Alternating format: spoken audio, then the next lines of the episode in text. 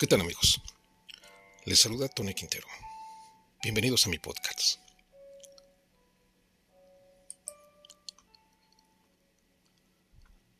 La guerra en Gaza cumple 100 días y el número de muertos alcanza los 24.000. Desde la redacción de BBC News Mundo. 14 de enero del 2024.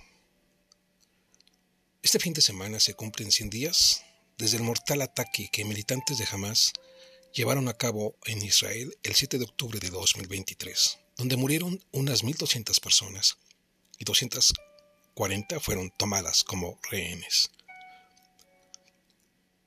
De ellas, 130 continúan retenidas y no se sabe si siguen vivas.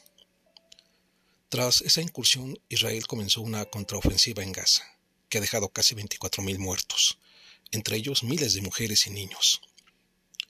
Según el Ministerio de Salud de ese territorio, solo este sábado, 135 personas perdieron la vida en ataques israelíes. Gran parte de la infraestructura de Gaza ha sido destruida y un 85% de la población ha quedado desplazada. Trauma y hambruna.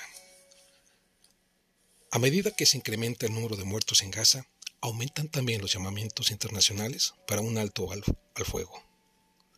La mayor parte de la población de Gaza, de 2.2 millones de personas, está desplazada internamente y la ONU ha advertido que la mitad de la población corre riesgo de morir de hambre. La muerte masiva, la destrucción, el desplazamiento el hambre, las pérdidas y el dolor de los últimos 100 días están manchando nuestra humanidad compartida, dijo en un comunicado Felipe Lazzarini, comisionado general de la Agencia de la ONU responsable de los refugiados palestinos, y subrayó que toda una generación de niños en Gaza sufre un trauma psicológico, mientras las enfermedades continúan propagándose y la hambruna se vislumbra en el horizonte. En la ciudad de Rafah, en el sur de Gaza, hay más de un millón de personas, muchas de ellas desplazadas que han llegado desde otras partes del territorio buscando un lugar seguro y escapando de los ataques en el norte y centro.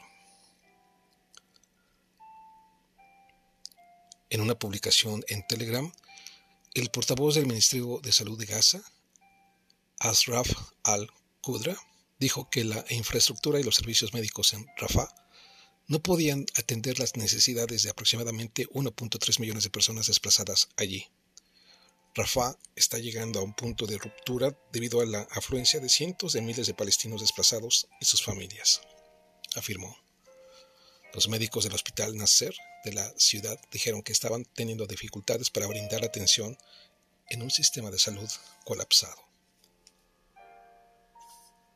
La mayoría de los suministros médicos de la UCI están desaparecidos, le dijo a Reuters el doctor Mohammad al-Qidra. No tenemos camas vacías ni tratamientos. La mayoría de los medicamentos que se encuentran en las salas de urgencias no son suficientes para los pacientes. Estamos tratando de encontrar alternativas. Muchas personas desplazadas también utilizan las salas del hospital como refugio. La Organización Mundial de la Salud dice que menos de la mitad de los hospitales de Gaza están funcionando y solo en parte. Y según el Ministerio de Salud, muy pocas ambulancias están, operativas en el territorio. La población de Rafah ha superado un millón de personas debido a los desplazados. Discurso desafiante. Durante el fin de semana, el primer ministro israelí, Benjamin Netanyahu, marcó los 100 días de guerra en Gaza con un discurso desafiante en el que prometió continuar con los combates hasta la victoria.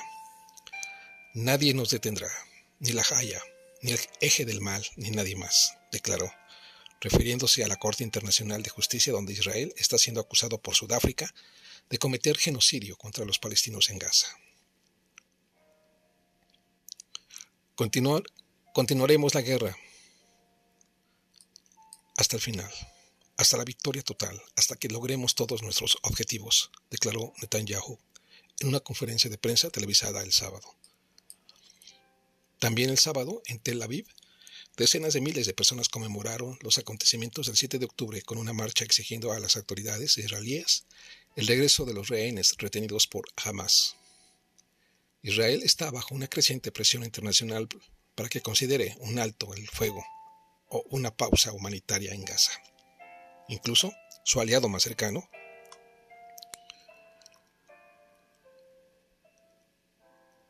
Estados Unidos, que defiende consistentemente el derecho de Israel a la autodefensa, le ha dicho repetidamente a Israel que el número de muertos civiles es demasiado alto. Pero los ataques israelíes han continuado en Gaza y después del discurso de Netanyahu el sábado, es poco probable que Israel tenga intenciones de poner fin a la guerra pronto. Como señaló el primer ministro israelí en su discurso el sábado, los combates no cesarán hasta que Hamas sea eliminado. Así, el futuro de la región y de decenas de miles de civiles que están viviendo en condiciones que han sido descritas de intolerables en Gaza parece sumamente sombrío. Pues amigos, esto es lo que está pasando en esta terrible guerra, pero más que guerra, un abierto genocidio contra el pueblo palestino. Amigos, nos escuchamos en nuestra próxima edición.